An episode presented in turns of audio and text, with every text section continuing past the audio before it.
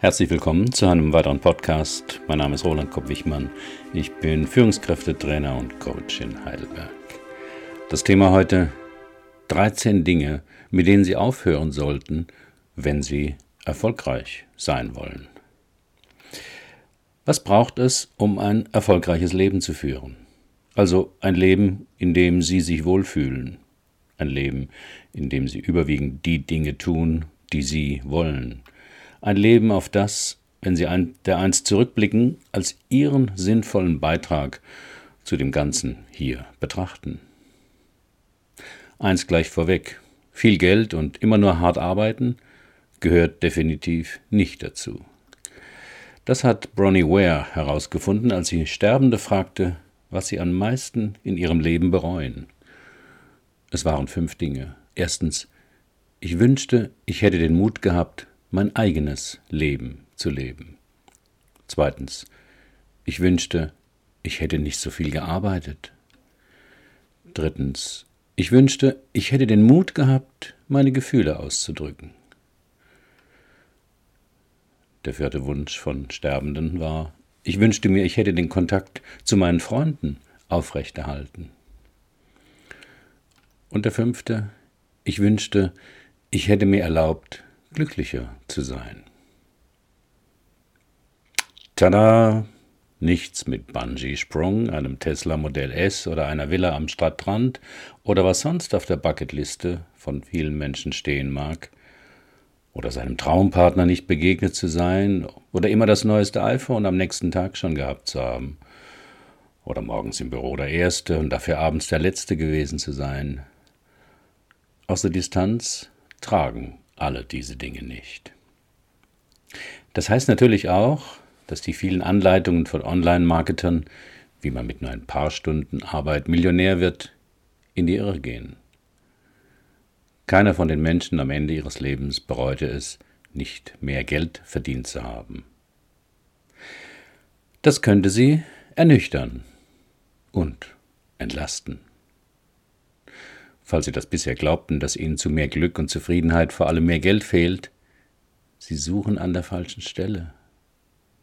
Wie Mullah Nasruddin, eine Märchenfigur mit Migrationshintergrund, in dieser Sufi-Geschichte. Mullah Nasruddin wurde eines Nachts von einem Polizisten angetroffen. Nasruddin kniete vor der Straßenlaterne bei seinem Haus und suchte den Boden nach irgendetwas ab. Was suchst du denn so spät in der Nacht? fragte der Polizist. Ach, ich habe meinen Hausschlüssel verloren und komme ihn, ohne ihn nicht ins Haus, antwortete Nasruddin. Der Polizist kniete sich ebenfalls auf den Boden, so suchten beide gemeinsam den Bereich um die Straßenlaterne, aber sie konnten nichts finden. Nach einer Weile fragte der Polizist Bist du dir denn sicher, dass du den Schlüssel hier unter der Laterne verloren hast? Nein, eigentlich habe ich ihn dort hinten bei den Sträuchern verloren, antwortete Nasruddin. Aber warum suchst du ihn denn dann hier? Weil es hier heller ist. Für ein erfolgreiches Leben kommt es also weniger darauf an, hektischer zu suchen, sondern an der richtigen Stelle zu suchen. Es kommt vielleicht mehr darauf an, sich weniger anzustrengen und eher etwas wegzulassen, als vermeintlich Fehlendes mit aller Kraft erreichen zu suchen. Hier 13 Empfehlungen, womit Sie aufhören könnten, um ein erfolgreiches Leben, was immer Sie darunter verstehen, zu führen. Erstens, hören Sie auf, Ihren Körper schlecht zu behandeln. Den Trend kann man in allen Gesellschaften auf der Erde beobachten. Sobald es den Menschen wirtschaftlich besser geht, beginnen sie ungesund zu leben. Sie werden übergewichtig, essen mehr Junkfood, mehr Fleisch und bewegen sich weniger, weil sie viele Wege, die sie früher zu Fuß bewältigten, mit dem Auto zurücklegen. Ihr Körper ist die Basis von allem. Behandeln Sie ihn gut. Er ist unersetzlich für ein erfolgreiches Leben, in dem Sie sich wohlfühlen. Das Rezept dafür ist altbekannt und ziemlich einfach. Sie brauchen nur zwei Dinge. Erstens eine gesunde Ernährung, zweitens körperliche Bewegung. Ich werde hier keine Empfehlungen geben für die richtige Ernährung oder das optimale Bewegungsprogramm, einfach weil es das nicht gibt.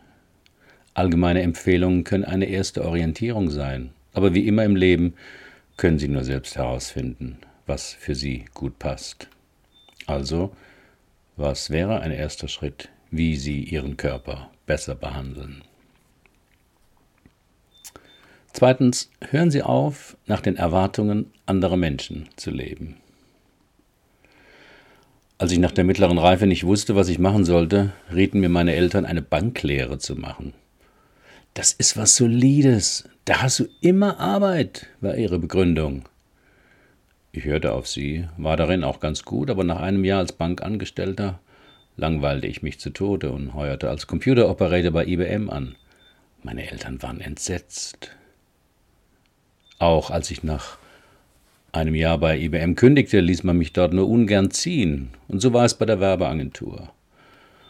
Als ich meiner damaligen Frau sagte, dass ich jetzt Versicherungsvertreter werden würde, sprach sie eine Woche nicht mit mir. Wenn Sie Ihr Leben gestalten und leben wollen, müssen Sie immer wieder andere enttäuschen. Eltern, Partner, Chefs, Mitarbeiter, Freunde, vielleicht sogar sich selbst weil sie keine Lust mehr haben, ihren Ansprüchen hinterherzulaufen. Andere zu enttäuschen kann schwierig sein, vor allem wenn sie Angst vor Konflikten haben und viel dafür tun, von anderen geliebt zu werden. Aber sie werden auch, auch öfters von anderen enttäuscht und überleben das auch. Also denken Sie öfter an Ihr Sterbebett. Welche Erwartung könnten Sie beerdigen, damit Sie dort nichts bereuen. Drittens, hören Sie auf, sich zu rechtfertigen. Rechtfertigen, Rechtfertigungen haben meist die Funktion, eine empfundene Schuld abzuschieben auf andere Menschen oder die beliebten Umstände. Aber für unser Handeln und auch für unsere Fehler sind wir selbst verantwortlich. Deshalb ist eine Erklärung immer besser als eine Rechtfertigung. Der Fehler entstand, weil mir falsche Zahlen geliefert wurden. Dafür kann ich nichts. Das ist eine Rechtfertigung. Der Fehler entstand, weil ich die gelieferten Zahlen ungeprüft übernommen habe. Ich werde meinen Fehler korrigieren. Das ist eine Erklärung. Manchmal soll uns eine Rechtfertigung auch davor bewahren, uns zu entschuldigen. Durch die Rechtfertigung versuchen wir, eine unserer Meinung nach richtige Handlung als alternativlos zu erklären. Sie soll den anderen davon überzeugen, dass wir Recht haben. Wir fertigen unser Recht quasi selbst. Doch der andere wird unseren Rettungsversuch meist als Manöver durchschauen und spüren, dass etwas nicht stimmt.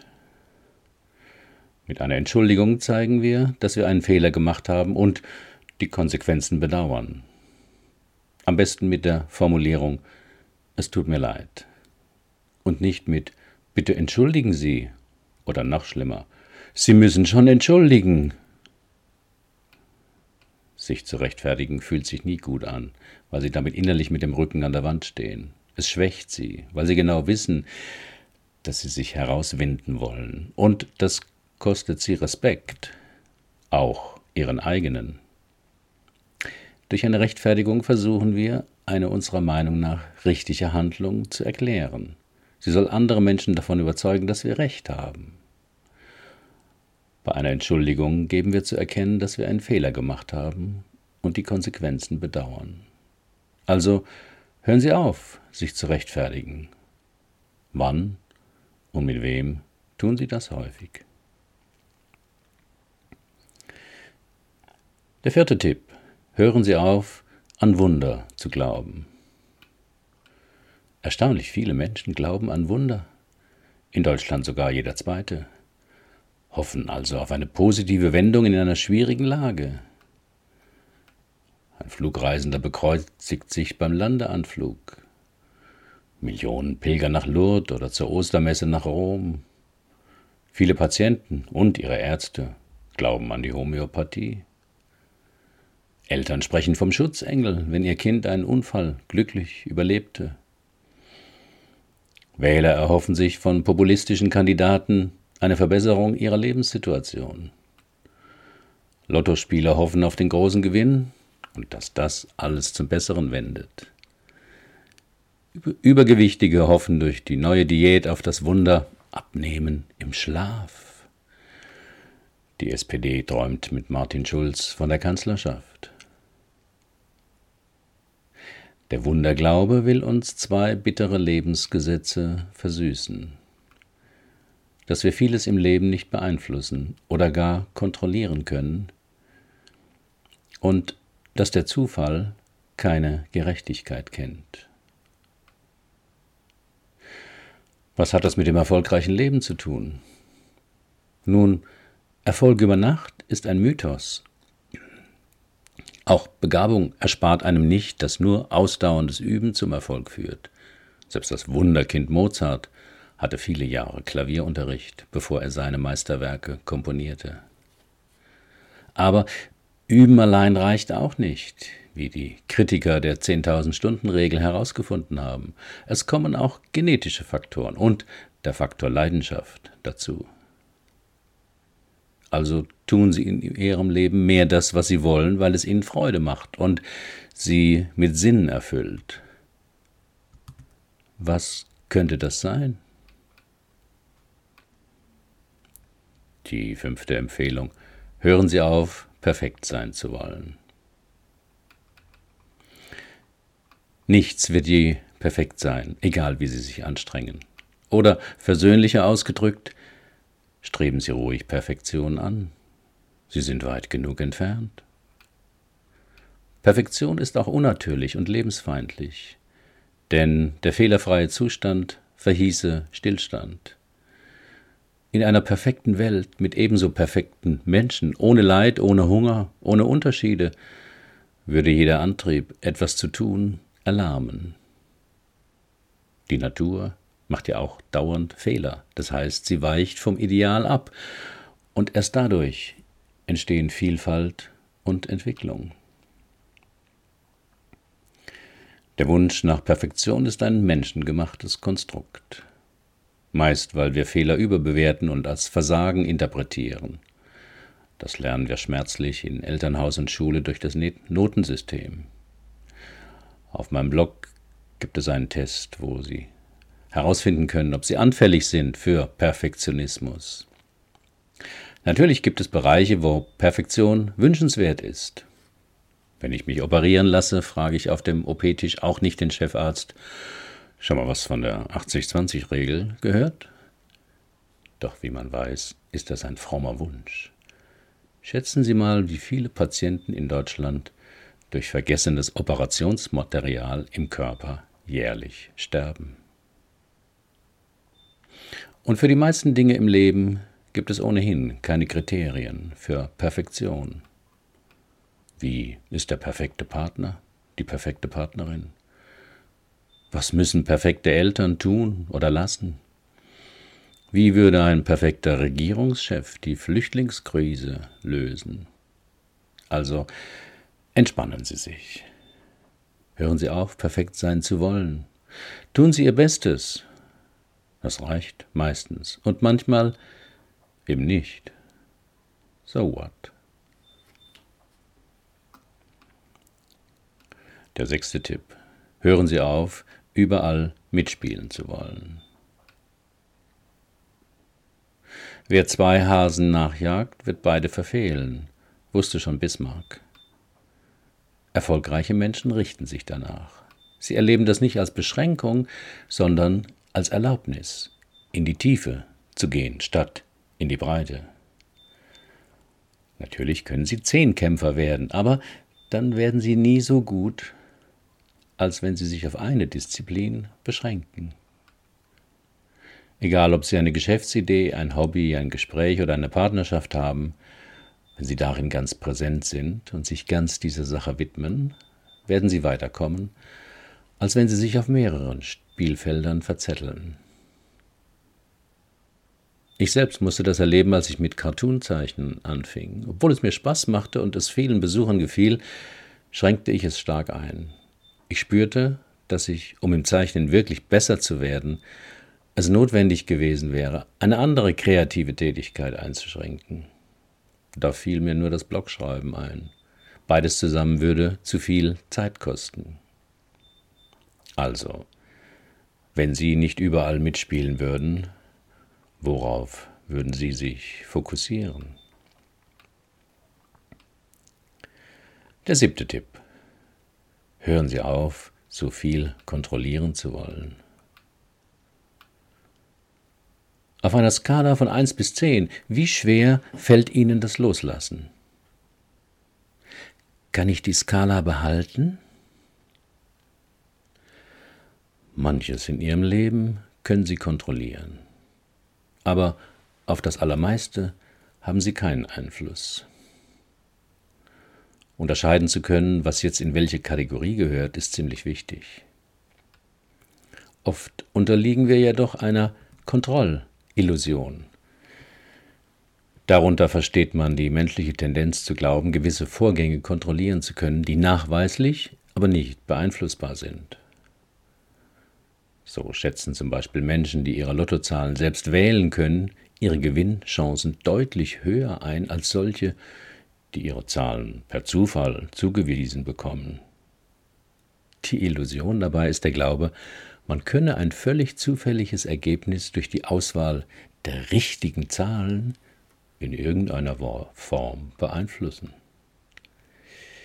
Um eine Kontrollillusion handelt es sich auch, wenn wir Muster dort erkennen, wo gar keine sind.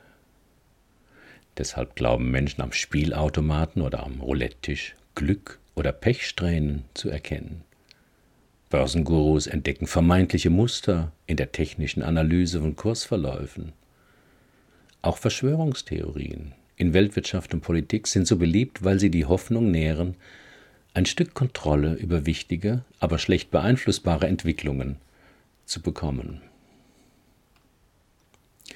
Wenn man etwas nicht kontrollieren kann, muss man vertrauen darauf, dass der Pilot nicht betrunken oder depressiv ist, darauf, dass die Autofahrer auf der Gegenfahrbahn gerade nicht auf ihr Handy starren, darauf, dass wir morgen früh wieder aufwachen. Also üben Sie sich im Vertrauen, wenn Sie etwas nicht kontrollieren, aber auch nicht vermeiden können. Entspannen Sie sich mit dem Satz, es wird schon irgendwie gut gehen.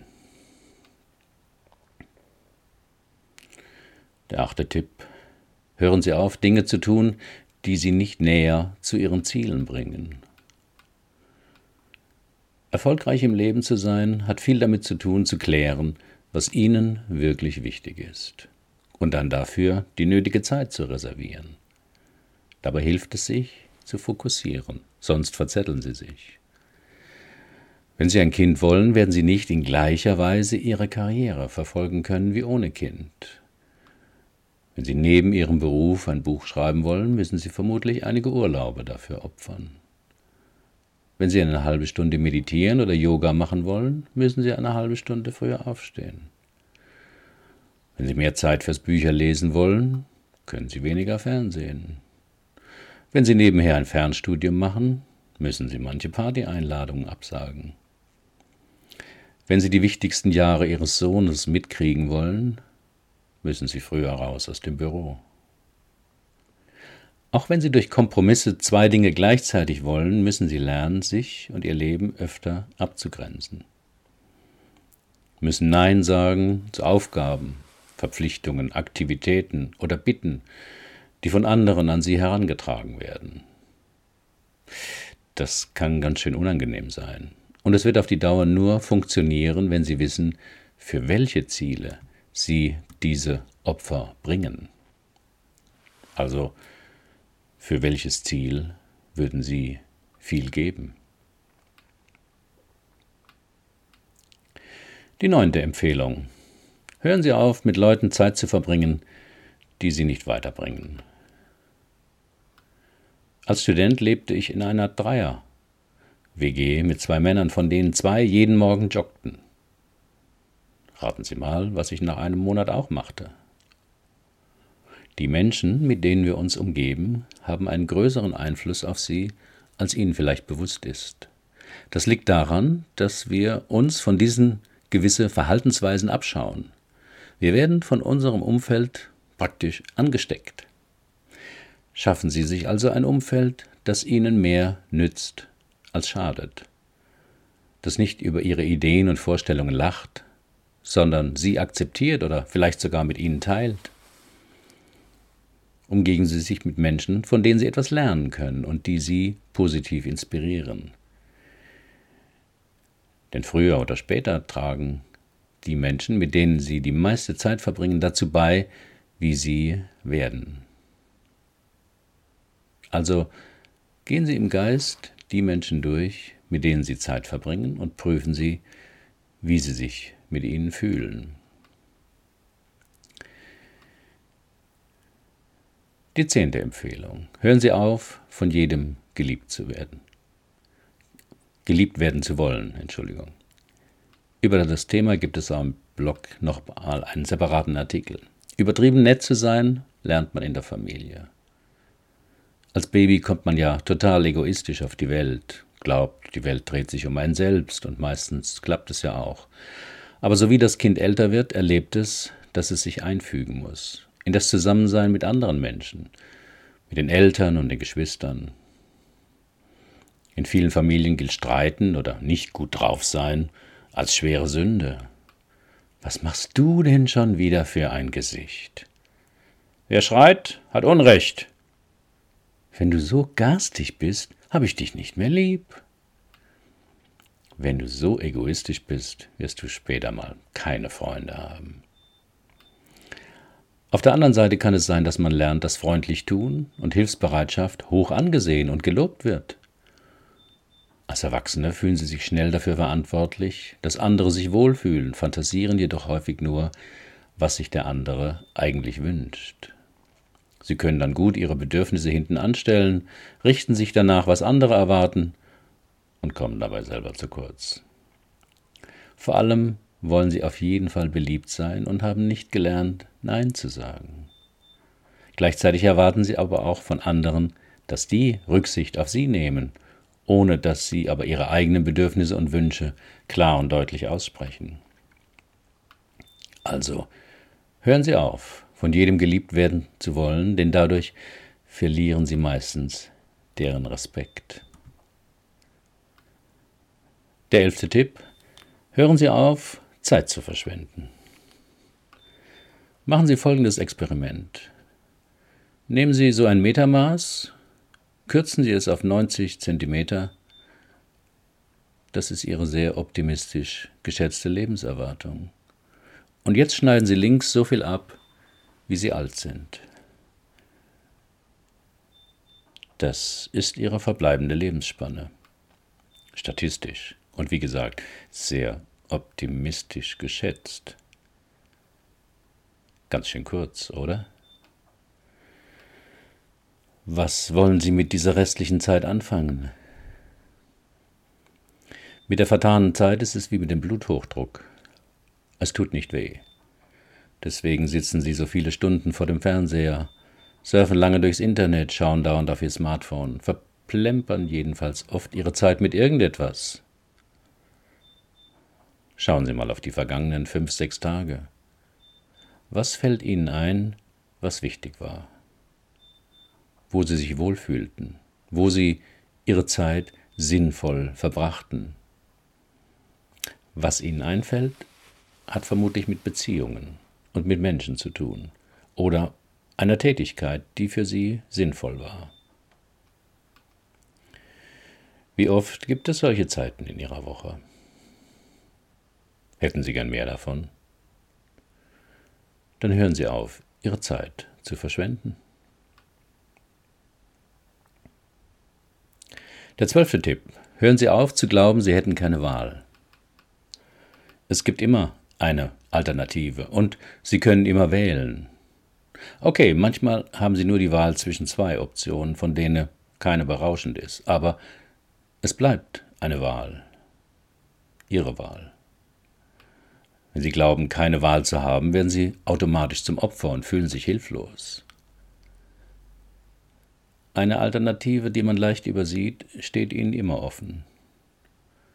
Sie akzeptieren, was unvermeidlich ist.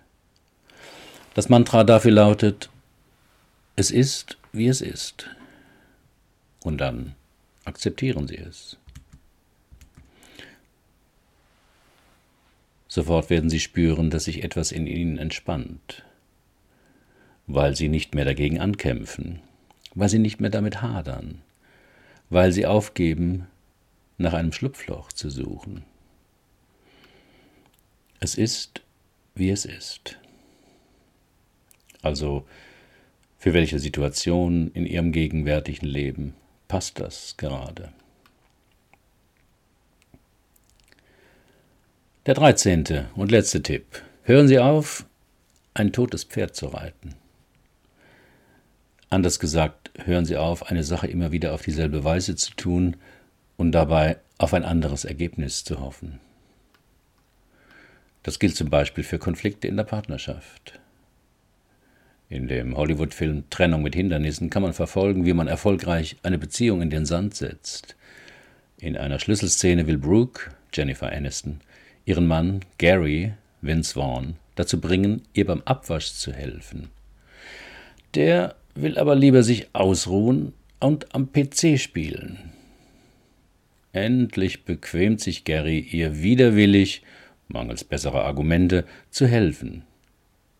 Doch damit ist seine Frau nicht zufrieden. Er soll ihr nicht nur beim Abwasch helfen, sondern es freiwillig wollen.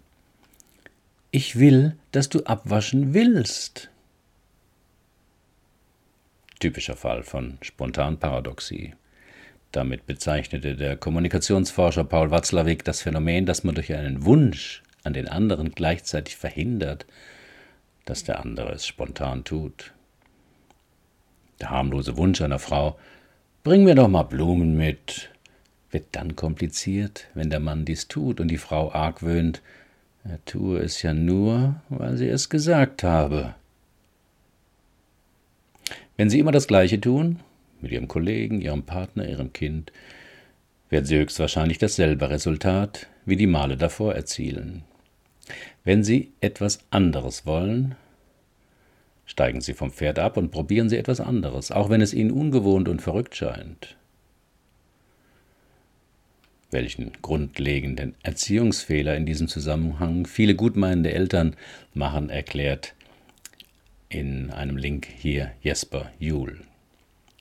Also, was ist Ihr totes Pferd? Mein Fazit, es gibt viele Möglichkeiten, erfolgreich zu sein. Das kommt ja ganz auf die Definition von Erfolg an. Dementsprechend gibt es auch viele Tipps, wie man Erfolg erreicht. Mir geht es in diesem Beitrag weniger ums Machen und Haben und dafür mehr ums Sein. Oder wie es Erich Fromm ausdrückte, das höchste Ziel im Seinsmodus ist tieferes Wissen, im Haben-Modus mehr Wissen. Wann ist für Sie ein Leben erfolgreich? Herzlichen Dank für Ihre Aufmerksamkeit bei diesem langen Podcast. Bis zum nächsten Mal.